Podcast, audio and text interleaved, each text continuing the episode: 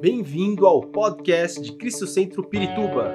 Para ficar sabendo sobre tudo de nossa igreja, acesse cristocentro.org.br ou siga-nos através do Facebook e Instagram como Cristo Centro Pirituba. Você também pode ver essas e outras pregações no formato vídeo em YouTube barra Cristo Centro Pirituba Oficial. Seja bem-vindo à nossa casa apostólica. Vamos Irmãos, imediatamente abrir as nossas Bíblias. Vamos ler para aqueles que têm as suas Bíblias, né? Nas mãos. Também você pode ligar o seu celular, seu tablet. Em Apocalipse capítulo 4, versículo 1. Apocalipse capítulo 4, versículo 1.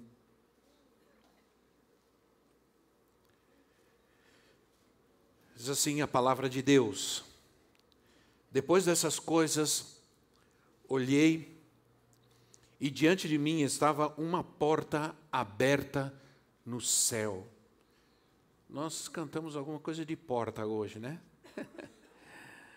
uma porta aberta no céu e a voz que eu tinha ouvido no princípio, falando comigo como trombeta, disse: Suba para cá e lhe mostrarei o que deve acontecer depois dessas coisas. Suba para cá. E eu lhe mostrarei o que deve acontecer depois dessas coisas. Vamos orar uma vez mais. Vamos orar mais uma vez mais. Querido Pai Celestial, obrigado, Senhor. Obrigado por esse momento de louvor e adoração ao Teu nome. E obrigado porque esperamos ansiosamente ó oh Deus, a tua palavra. Queremos ouvir claramente, Senhor, e ter a certeza de que realmente o Senhor está falando conosco. Senhor, que a tua voz seja audível, seja real e sem sombra de dúvida na nossa vida. Sa saiamos daqui com a certeza de que o Senhor falou conosco. Que a tua palavra inunde o nosso coração, traga cura, transformação e libertação, Senhor.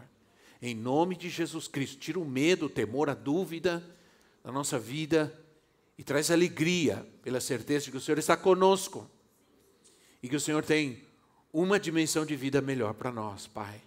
Obrigado, Senhor, nós cremos que através da tua palavra o Senhor fará coisas grandes ainda hoje em nossa vida e na vida daqueles que estão conosco, Pai.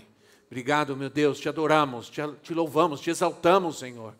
O Senhor é digno de receber nosso louvor e a nossa adoração. Amém, Senhor. Amém, Jesus. Amém. Antes de entrar na palavra, quero agradecer é, todo o carinho, todos os presentes que recebemos. Alguns presentes eles são preocupantes porque eles são muito engordáveis. Né? Chocolate, chocolate, doce, ah, meu Deus. É uma tentação levar essas coisas para casa, mas a gente tem que dar um jeito. Então a gente come rápido para acabar logo. Para não ficar sofrendo muito tempo. Né? A gente come rápido, acaba logo e não fica sofrendo com aquelas coisas em cima, assim. A gente entra e sai, termina de comer aquelas coisas todas, é uma luta muito grande. Né? Mas como a Bíblia diz que a nossa luta não é contra carne, nem sangue, nem chocolate, nem essas coisas, né? A gente, eu agradeço todo o carinho, atenção e todo o presente, as mensagens que a gente nem pode responder a todas, porque fica difícil encontrar. É, eu não sou muito de ficar entrando em Facebook, em rede social, mas é, à medida do possível, quando eu encontro alguma mensagem, eu vou lá, agradeço, e tudo, e muito obrigado mesmo. Então eu dou um, um, assim, um agradecimento geral a todos, porque esses momentos nos tornam, é, nos fazem assim, bem para a gente, né?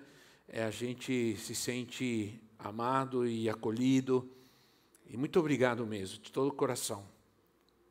Muito bem, tudo que, tudo que acontece e o que acontecerá aqui na terra, já foi determinado no céu.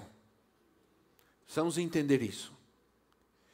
Isso está claro Quando Deus diz para quando o Senhor diz para João assim, João, sobe aqui, porque eu vou te mostrar as coisas que hão de acontecer.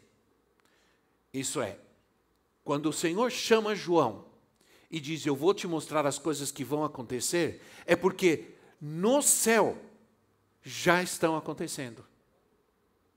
Então o Senhor está dizendo assim: João, sobe aqui, o que está acontecendo aqui agora e você vai ver, isso vai acontecer na terra. Isso é profético. Isso é profético. Isso é profecia.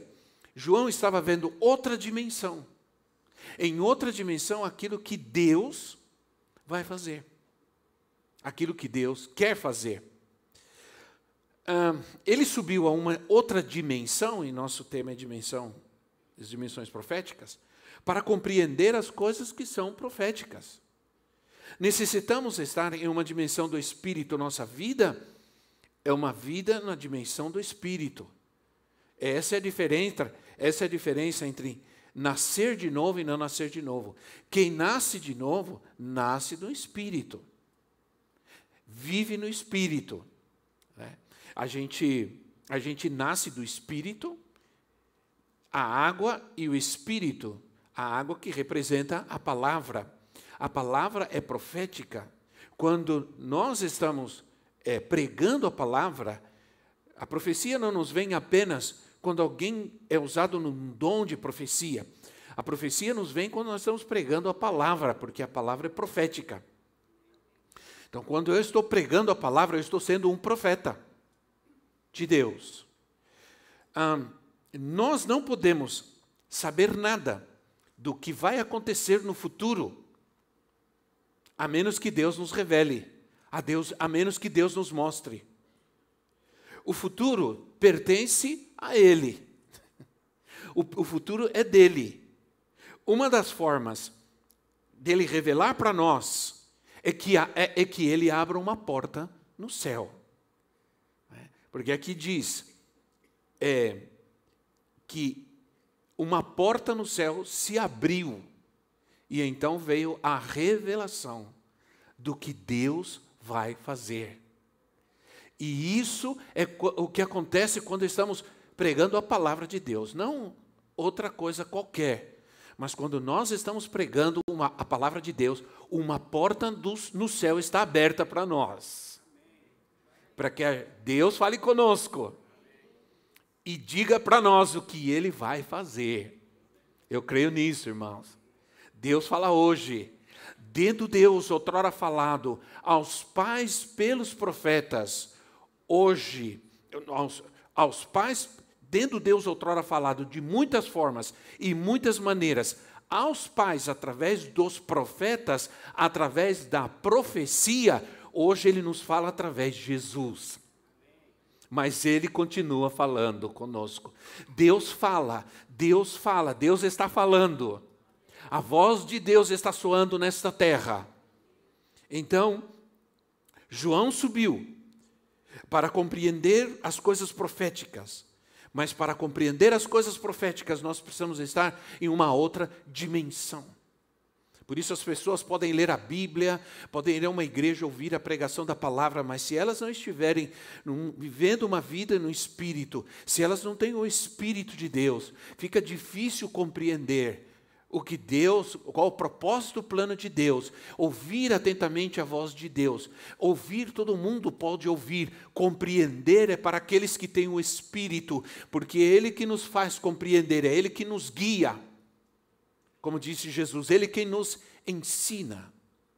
Quando você vai a algum lugar e alguém diz, e ouve alguém dizer, venha conhecer o futuro, as cartas nos mostram o futuro, os búzios nos mostram o futuro. Isso é mentira, isso é engano. Ninguém pode ver o futuro se Deus não lhe abre uma porta para lhe mostrar o que ele quer fazer. Ninguém pode ver o futuro, ninguém pode saber nada a respeito do futuro, dos dias que virão, se o Senhor não lhe revelar.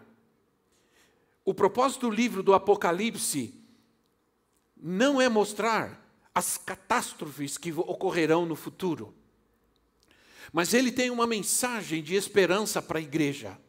Se você quer ter uma mensagem de esperança para a tua vida, Apocalipse traz uma mensagem de esperança para a igreja, para o povo de Deus, para a noiva. Ele mostra o destino da noiva. Ele mostra qual é o destino da noiva de Cristo, da igreja de Cristo. Não é uma, uma mensagem, Apocalipse não é uma mensagem, não tem uma mensagem de, é, de tragédias, mas uma mensagem de vitória. E elas devem ser entendidas profeticamente. Apocalipse 17, 14. Apocalipse 17, 14 diz assim: Guerrearão contra o cordeiro, mas o cordeiro os vencerá, pois é o Senhor dos senhores e o Rei dos reis, e vencerão com ele os seus chamados, escolhidos e fiéis. Então se refere à igreja. Está dizendo, ele, ele vai vencer, ele vencerá. Ele vai vencer o mal, ele vai vencer o pecado, ele vai vencer o inimigo, vai dar a estocada final no diabo e os seus demônios, mas também vencerão com ele os seus chamados, vencerão com ele os seus escolhidos, os seus fiéis. Quantos deles estão aqui hoje? Aleluia! Isso fala de uma vitória que vamos experimentar plenamente ainda. Isso fala do que vai acontecer nos próximos dias e anos, uma vitória que vai ocorrer. Cristo vai vencer todo o mal e nós venceremos com Ele. Isso é profético. Isso é dimensão profética. Então, a mensagem do Apocalipse é uma mensagem da, para aqueles que estão no espírito, para os que estão dispostos a subir a uma dimensão maior de revelação de Deus e dos seus propósitos. Nós, no domingo, falamos sobre propósito, sobre o, o, propósito profético de Deus para nós, que quando nós viemos a essa terra, viemos com um propósito de Deus colocado sobre nós. Então o Senhor nos chama a crescer em nossa relação com Ele e com o Espírito Santo. Nossa, nossa vida cristã ela é progressiva, ela, ela, ela tem que crescer. Nós temos que crescer. Nós temos que crescer em Cristo, temos que crescer no conhecimento da palavra, no conhecimento de Deus, em nossa relação com o Senhor. Nós temos que crescer. Não podemos continuar. A falta de crescimento interessante é que é, quando você lê o Antigo Testamento, diz que algumas pessoas podiam servir no tabernáculo, mas essas pessoas não podiam ser pessoas que tivessem problemas físicos ou outro tipo de problemas. É muito fácil, e Paulo fala sobre isso em Hebreus, que a gente pode ser um cristão por muito tempo, por muitos anos, e não crescer.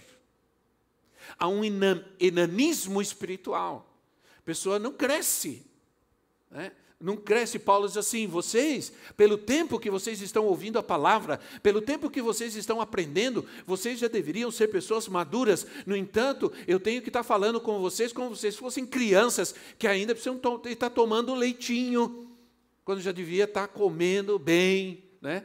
já maduros, crescidos, avançados no reino, na, no conhecimento de Deus, na palavra, ainda são como crianças nós não podemos ficar fazendo as mesmas coisas e vivendo as mesmas coisas que vivíamos há anos atrás, porque Ele é um Deus que faz novas todas as coisas. Ele chama a João e diz: sobe aqui, porque eu vou mostrar o que vai acontecer, eu vou mostrar o que eu vou fazer, e eu sou um Deus que faz novas todas as coisas. sou um Deus que faz coisas novas. E então, porque no céu estão acontecendo coisas novas. Eu não creio que no céu, o céu, o céu não será um lugar chato. Amém, irmãos? Se um lugar onde não vai ter mais tristeza, onde vai, não vai ter mais dor, não vai ter mais choro, não vai ter mais lamento, não vai ter mais acidente, não vai ter mais. Uh, não vou falar o resto. Um lugar assim não pode ser um lugar chato. Nós vamos viver num lugar extremamente glorioso um lugar de alegria, de emoção, de, de coisas novas. Então o Senhor diz: o que está acontecendo aqui é o que eu vou fazer na terra. Então, nós não podemos passar anos, anos e anos vivendo e fazendo as mesmas coisas, porque não existe nada mais chato do que isso.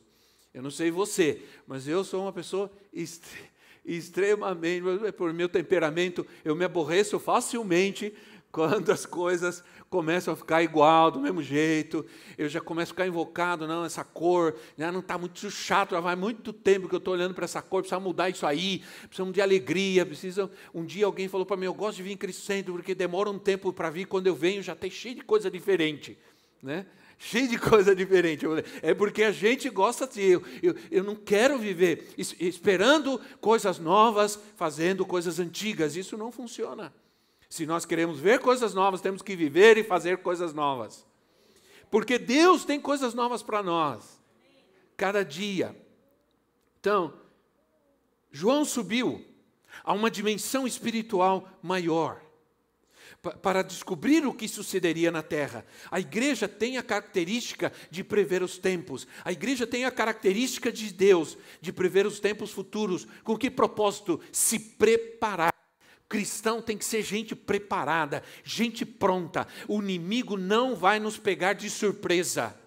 Ele não vai nos pegar de calça curta. Quando ele nos ataca, estamos prontos, estamos preparados, estamos armados, vestidos com toda a armadura de Deus.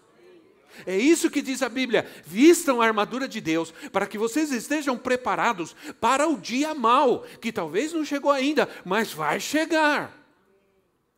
Então, estar preparados é característica da igreja. Glória a Deus, nós estamos aqui, mas estamos atentos, nós estamos olhando. A igreja tem a capacidade de pressentir as coisas e se preparar. A, a profetisa Vivian tem um mover profético muito grande na vida dela. E quando ela diz é, que alguma coisa vai acontecer, eu me preparo. Eu, graças a Deus a gente já venceu muitas coisas porque a gente estava preparado de antemão. Porque o Senhor nos preparou, o Espírito nos preparou para as coisas que vão, Deus quer nos preparar. João Batista era um profeta maravilhoso, foi, segundo Jesus, o maior de todos os profetas. E qual foi o propósito de João Batista? Foi vir para preparar o caminho para a manifestação do Senhor. Essa foi a mensagem: preparar o caminho. Assim como João, nós precisamos sair, e é isso que nós queremos como igreja, é isso que nós almejamos como igreja: sair de uma dimensão de religiosidade para uma dimensão do espírito, de vida com Cristo. Gente preparada, gente profética, gente atenta, gente pronta para guerrear. Não há esperança para quem se refugia neste mundo. Não há. Não há esperança para quem está apegado a este mundo, quem tem os seus pés apegado a este mundo. Há muitas pessoas têm a sua vida. Não podemos ser um cristãos genuínos com a nossa vida apegada a este mundo, agarrada a este mundo. Por isso, João diz assim: aquele que ama o mundo, o amor do Pai não está nele. Não podemos viver uma vida amando o mundo, apegado. Fala, isso fala de apego, né? de estar apegado. Então, é, não há esperança para quem se refugia na segurança desta terra, se podemos dizer que há segurança nesta terra o futuro, alguém que espera no futuro da terra, a, a, a, a esperança somente para quem confia no destino e no propósito de Deus, no propósito eterno que foi colocado em nós quando viemos a esse mundo. Jesus disse ao povo da sua época: Vocês são deste mundo, eu não sou deste mundo. É como a irmã, a, a, uma irmã poderosa de Deus, de oração, senhora já de idade, chegou no ponto de ônibus, vieram assaltar ela. Ela olhou para ele e falou assim: sai daqui, porque eu não sou deste mundo. O cara saiu correndo, desesperado, porque falou: fui assaltar e era uma ET. a mulher gritou comigo: sai daqui, porque eu não sou deste mundo. E falou com a raiva, e o cara se assustou e saiu correndo. Eu não sei o que ele viu, mas certamente ele entendeu que alguma coisa ali que não era desta terra estava acontecendo. Então, Jesus estava dizendo: vocês são deste mundo, eu não sou. Eu vim a este mundo, mas eu não sou daqui. Jesus viveu na terra com a perspectiva e a vida do céu. Do céu. E assim que nós devemos viver também. Quando nós aprendemos que nós somos cidadãos do céu, dos céus, do reino, nós vamos viver uma vida diferente nessa terra.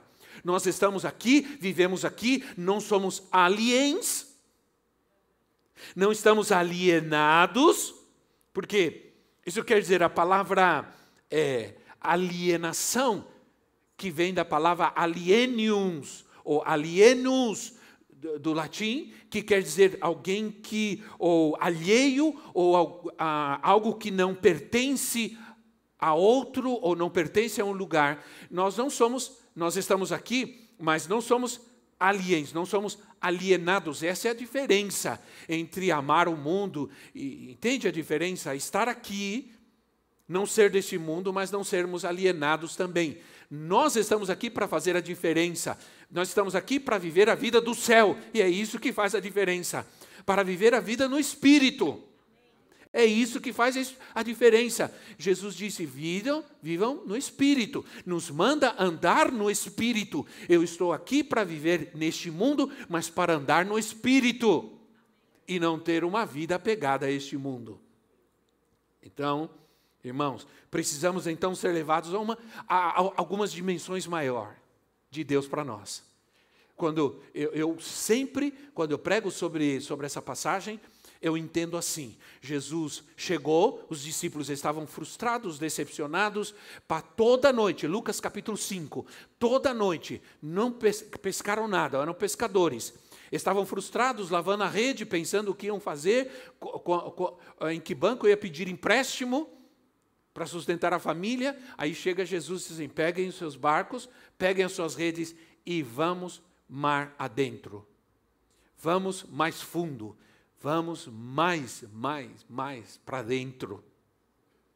Jesus estava mandando seus discípulos aprofundar sua visão, ir a uma dimensão mais profunda, maior, para alcançar o que ele tinha para eles. Um espírito de fé. 2 de Coríntios 14, 2 de Coríntios 4, 13, diz assim, 2 de Coríntios 4, 13, está escrito, cri, por isso falei, cri, por isso falei, com esse mesmo espírito de fé, nós também cremos, e por isso falamos. Não está falando aqui de uma linguagem de fé?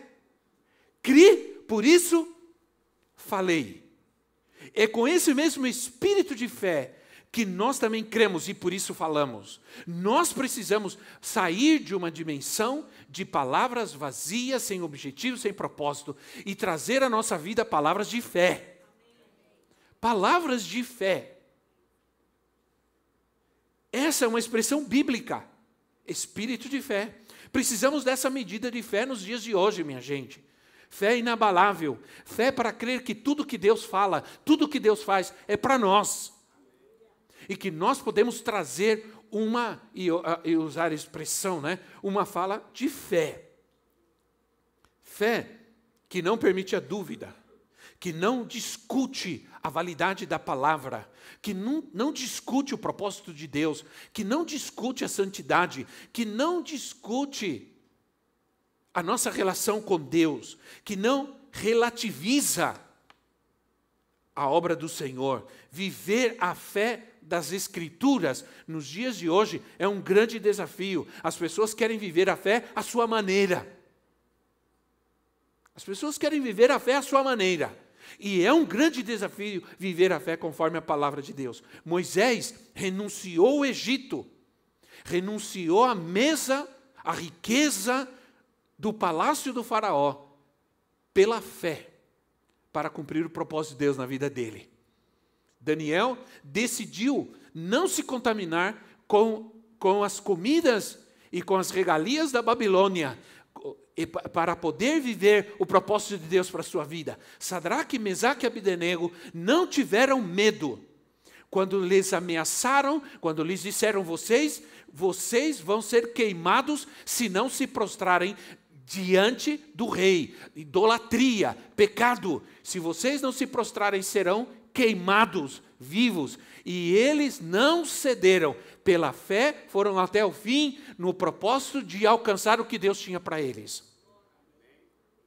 Abraão, pela fé, para receber a promessa de Deus, saiu de onde estava, para sem saber para onde ir, sem saber para onde ir, para entregar ao próprio Deus aquilo que o Senhor tinha prometido para ele. Abraão saiu de uma sociedade evoluída, ele saiu de uma sociedade rica, ele saiu para ser um nômade simplesmente para alcançar o que Deus lhe tinha prometido. Isso é fé.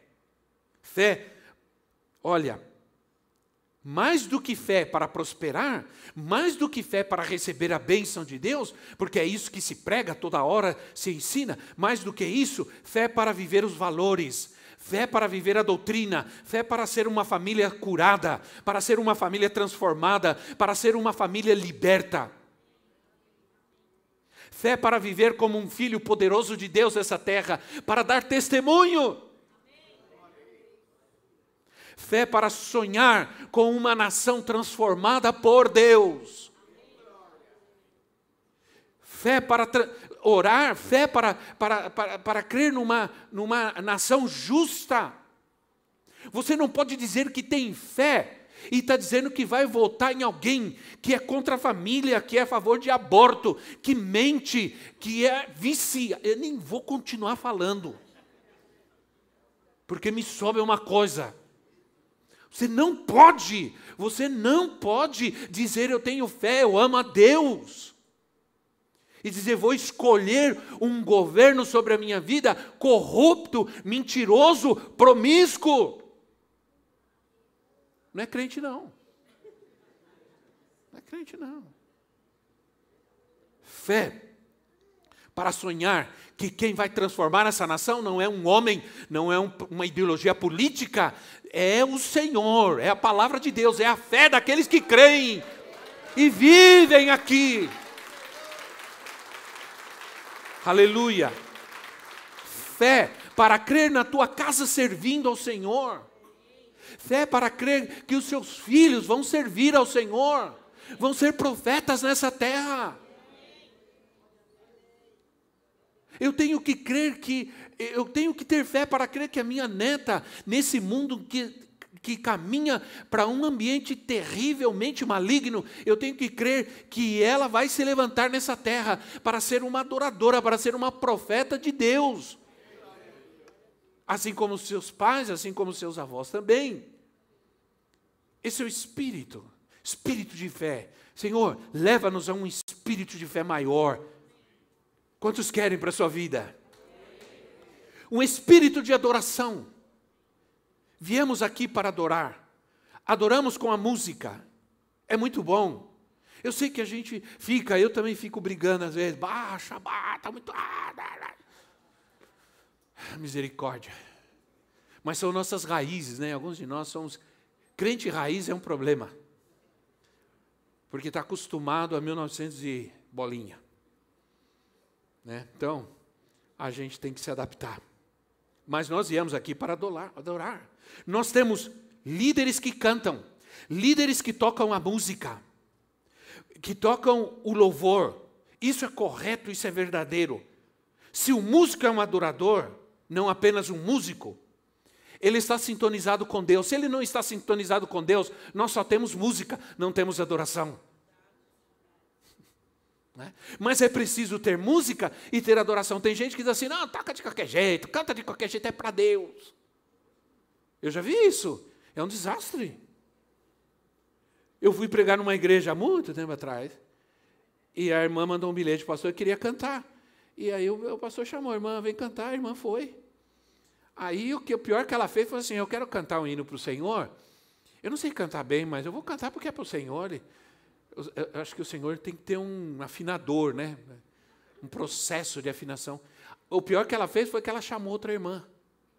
Ah, e eu queria chamar a irmã para cantar comigo, e a irmã, não, não. A irmã, e vem, irmã, vem cantar. Não quer cantar para o Senhor, não, irmã? Assim, na frente de todo o povo. Aí a irmã foi toda assustada. Não conseguia nem abrir a boca de medo. Porque a outra ameaçou ela, coitada. Você não quer adorar o Senhor, não, irmã? Aí foram, aí começaram, meu Deus. Uma foi para um lado, outra foi para o outro. Uma subiu, outra desceu. Foi um desastre. Então, é necessário ter música. A Bíblia diz que devemos louvar a Deus com excelência. É necessário ter música, mas é necessário ter espírito, vida com Deus. Senão nós só temos música. E música tem no mundo.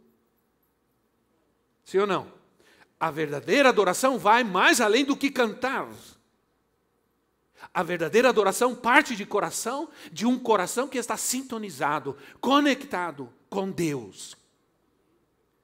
A Bíblia, Jesus disse lá em João capítulo 4, eh, versículo 24, ele disse: Os verdadeiros adoradores adorarão ao Pai em espírito e em verdade, e esse momento vai chegar então, para ser um adorador é necessário o espírito. Adore em espírito. Se permanecemos no espírito de adoração, no espírito de adoração, adora adoramos sempre, não apenas quando vamos à igreja. Não apenas quando cantamos, mas adoramos sempre. E aí a adoração se torna um estilo de vida, um estilo de vida no espírito. Adorar é andar com Deus, é andar sintonizado com Ele não o espírito de adoração não nos deixa baixar a cabeça, nem baixar a nossa guarda. Espírito de oração não é dizer, baixa a cabeça agora, vamos ficar em espírito de oração. Não. É mais do que isso. Né? É, a adoração ela é tão poderosa que nos coloca na presença de Deus. Abraão era um adorador. Era um adorador. E ele provou ser um adorador carregando o seu filho para ser sacrificado. Para ser sacrificado. O Senhor disse: Pega teu filho, teu único filho, e vai sacrificá-lo para mim. E Abraão foi, obedeceu. Foi obediente, chegou lá no pé do monte, disse assim aos que estavam com ele: Fiquem aqui, eu vou com o menino lá em cima, e depois de adorar, nós voltamos. Presta atenção. O Senhor disse: Você vai me sacrificar o seu filho. Ele vai, ele disse: Eu vou adorar. Isso é, a sacrifício, a adoração são a mesma coisa. Não existe adoração sem sacrifício. E eu sacrifico adorando. Sempre é necessário entregar algo, algo. Nós estamos aqui hoje adorando ao Senhor, estamos entregando nossa vida. Sempre há sacrifício. Que estranha forma de adorar é essa, né? Mas é essa a essência da adoração: colocar tudo no altar de Deus, inclusive aquilo que é mais importante e que me custa mais. Não somos aqueles que vão para adorar somente quando eu posso, somente quando eu tenho tempo. Não. Adorar para mim é, é a essência da minha vida. O exemplo é o maior exemplo realmente de adoração nos dá o Senhor Jesus. Em Hebreus 9, 14, Hebreus 9, 14 assim, quanto mais então o sangue de Cristo, que pelo Espírito Eterno se ofereceu de forma imaculada a Deus, purificará a nossa consciência de atos que levem à morte, de modo que sirvamos ao Deus vivo. Isso é, o oferecimento e o sacrifício de Cristo, a adoração de Cristo trouxe para nós purificação para nós, liberdade para nós. A única coisa, muitas vezes, que os nossos filhos precisam ver em nós é uma vida de adoradores. Não somente na igreja, mas também em nossa casa. Quando o pai, o filho olha para o seu filho e para sua mãe, para o seu pai, o filho olha para o seu pai e para sua mãe e diz: eles são adoradores, e isso purifica a sua vida. Isso santifica a sua vida. Então a adoração ela é poderosa. Abraão ofereceu o que ele tinha de melhor. O que de melhor estamos oferecendo ao Senhor? Quanto do que somos e do que temos lhe estamos oferecendo? Quanto do nosso tempo, nossos recursos, nossos talentos, do que temos como profissionais, vamos oferecer ao Senhor? Mas há outro espírito que precisamos elevar nossa vida. Precisamos ir a uma nova dimensão, irmãos. Não só de adoração, porque adoração não é só cantar, é essa expressão gloriosa do nosso ser. Ele nos criou seres completos, corpo e alma e espírito, ou melhor, espírito e alma e corpo. E eu, e eu respeito quem tem sua liturgia, quem tem toda a sua reverência, mas, mas eu não entendo assim. Eu entendo que Deus me criou um ser completo, eu não posso vir à igreja com o, o meu espírito e deixar meu corpo em casa. Mas tem gente que parece que faz isso, só está aqui em espírito, não está em corpo. A Bíblia diz que eu tenho que entregar todos os membros do meu corpo em sacrifício. Então, quando você lê Salmos lá, diz assim: que devemos dançar ao Senhor, devemos expressar ao Senhor com todo o nosso ser, espírito e alma e corpo.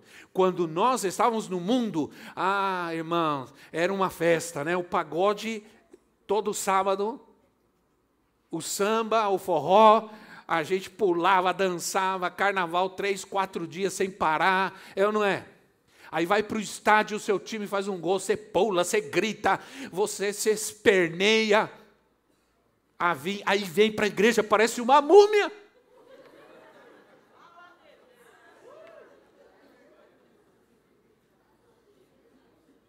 Porque não posso expressar ao Senhor, levantai as vossas mãos no santuário e bendizei ao Senhor, celebrai a Deus com instrumentos, com voz, com danças.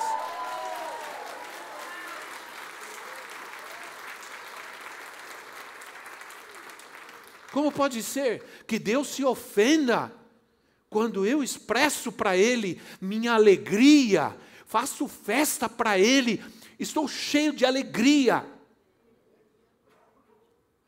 Então, uma vez eu fui no acampamento e a gente estava pregando, um acampamento de jovens, e, eu, e começamos a orar e um jovem saiu disparada. Não sei o que aconteceu. É o Senhor, o Espírito. Ele saiu correndo. Saiu correndo e era um lugar assim aberto, um campo. Sumiu. Aí saiu todo mundo atrás dele correndo, porque tinha um lago, tinha medo, de repente caiu no lago alguma coisa, né?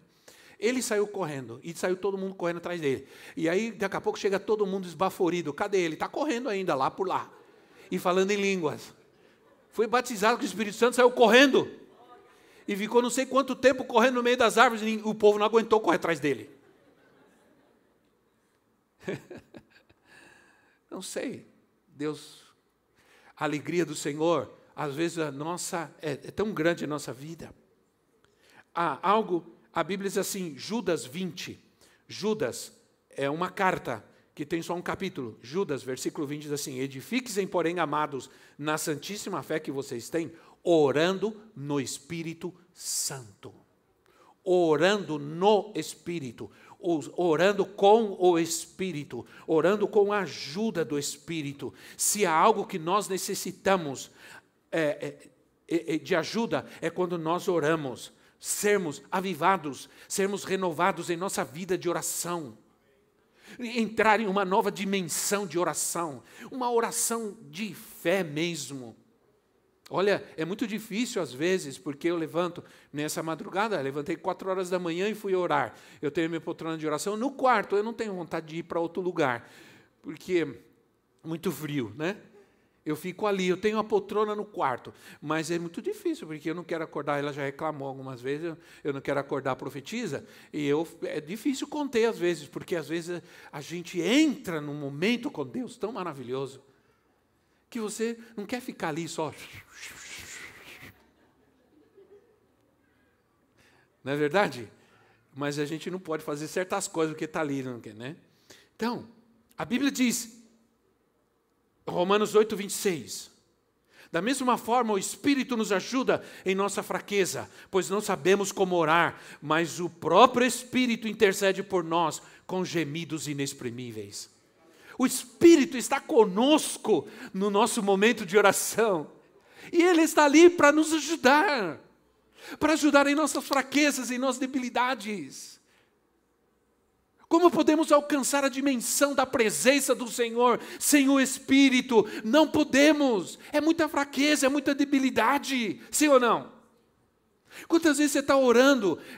E eu sei que acontece, seja sincero. Você está orando, você ajoelha, vai orar. Primeiro, acontece algumas coisas. Primeiro, você ora cinco minutos, depois não sabe o que dizer mais. Sim ou não? Aí você fala, não sei mais o que dizer.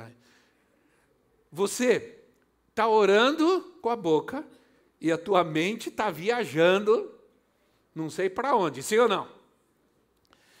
Porque há uma fraqueza. A nossa humanidade então o Espírito vem e nos ajuda. E eu quero te dar um, um, conselho: segue buscando a ajuda do Espírito na oração, e ele vai te levar a um nível de intercessão que você não imagina. Um nível de intercessão que vai alcançar mais além do momento que você está. Você vai começar a interceder por coisas que ainda não aconteceram, mas que vão acontecer e que o Senhor pode trazer livramento e cura desde agora. Mas isso o Espírito vai fazer. Pela vida da sua, da sua casa, da sua família. Então, diz assim: não sabemos como orar, mas o Espírito ora. o Espírito nos ajuda.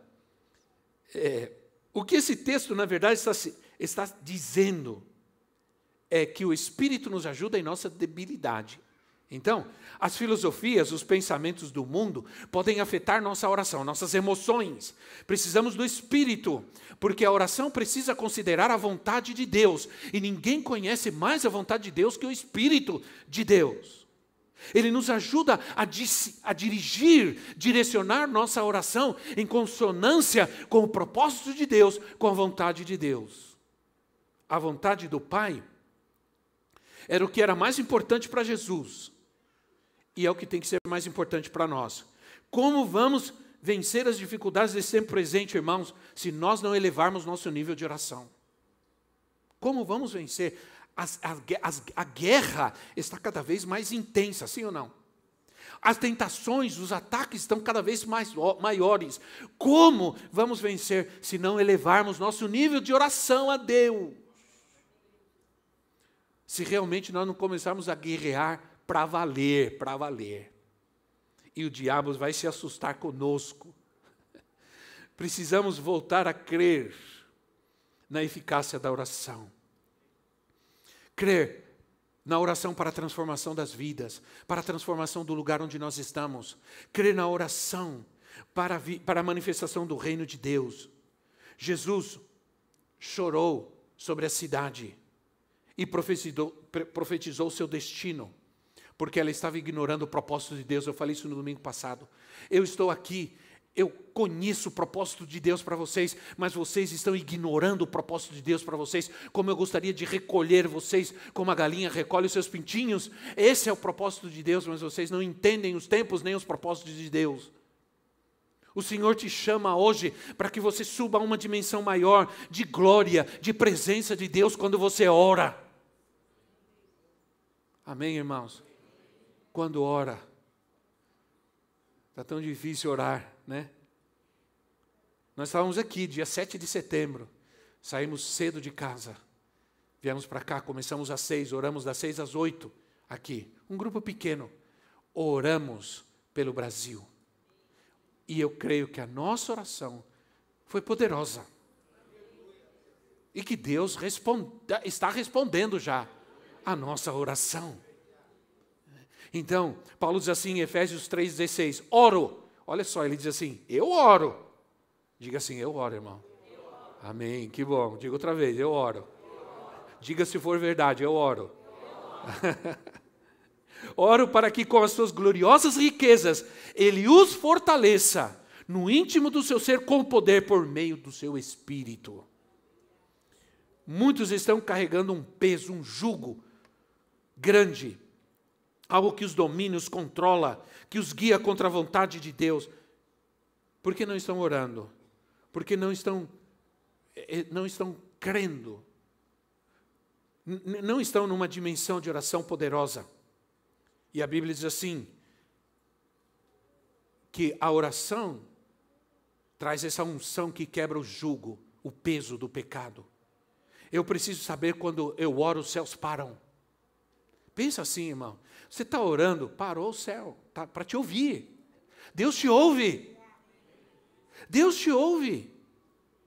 Os céus param. Oro em nome do Senhor. Minha oração muda situações. Olha como a oração é profética, porque a oração é a chave para o êxito e o povo não ora.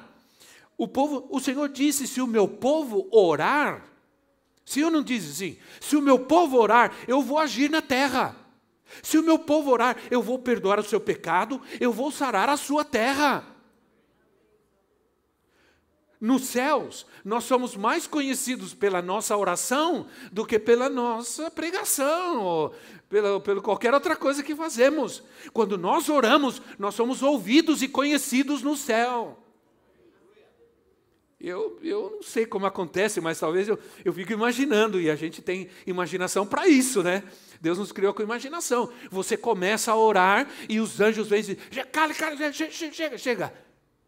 Fulano está orando nesse momento. E nós vamos ouvir.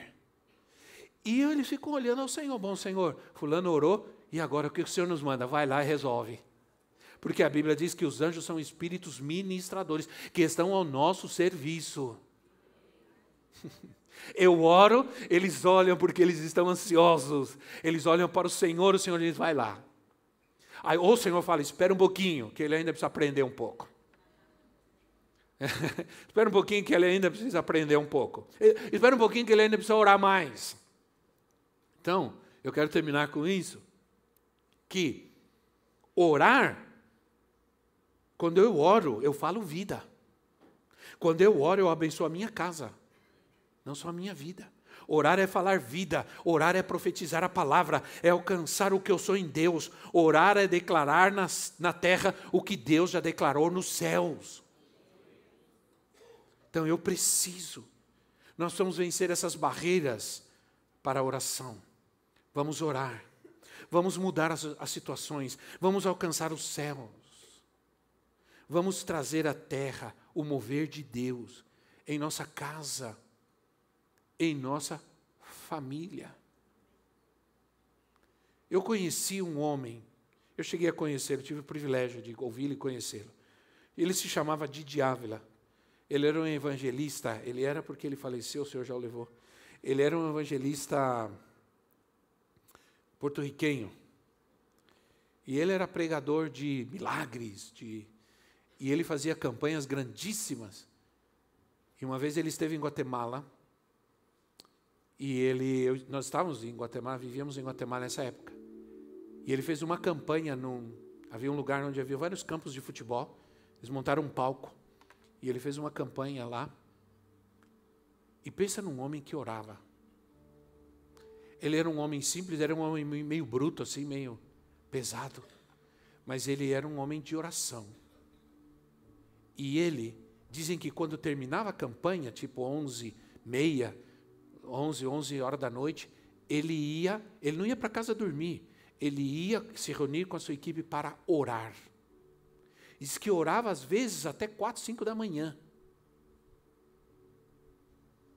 E há milagres, que os milagres que aconteciam em, sua, em suas campanhas eram tão extraordinários que as pessoas contam coisas desse homem que são coisas que eu não posso nem contar para você aqui, porque você vai falar para mim, coisas assim extraordinárias de gente gente sem o pé perdeu o pé e, e nas suas campanhas o pé começar a crescer de novo. Você pode falar o que você quiser, Deus faz. Ele criou o homem do pó da terra. Ele mudou o homem com as suas mãos, ele faz. Gente que, o testemunho numa das suas campanhas, quando ele estava orando, a pessoa começou a sentir que alguma coisa estava acontecendo na sua. Ela tinha uma bota, uma ortopédica no lugar do pé, uma prótese. Começou a sentir, de repente, o pé estava crescendo de novo, com dedos, com unha e tudo. Deus pode? Pode. Porque nada é impossível para Ele. mas nós não estamos vendo mais, nem, mais nenhuma pulga do que Deus pode fazer, porque nós não oramos na dimensão que precisamos orar, porque não estamos exercendo fé na dimensão que precisamos exercer, porque não estamos vivendo uma vida de santidade e adoração na dimensão que precisamos viver. Oh Deus, e isso, e nisso eu me incluo também. Eu me incluo também. É? Vamos nos colocar em pé. Esperamos que esta mensagem tenha te inspirado e sido uma resposta de Deus para sua vida. Quer saber mais sobre Cristo Centro Pirituba? Siga-nos nas redes sociais no Facebook, Instagram e YouTube, ou visite nosso site em cristocentro.org.br.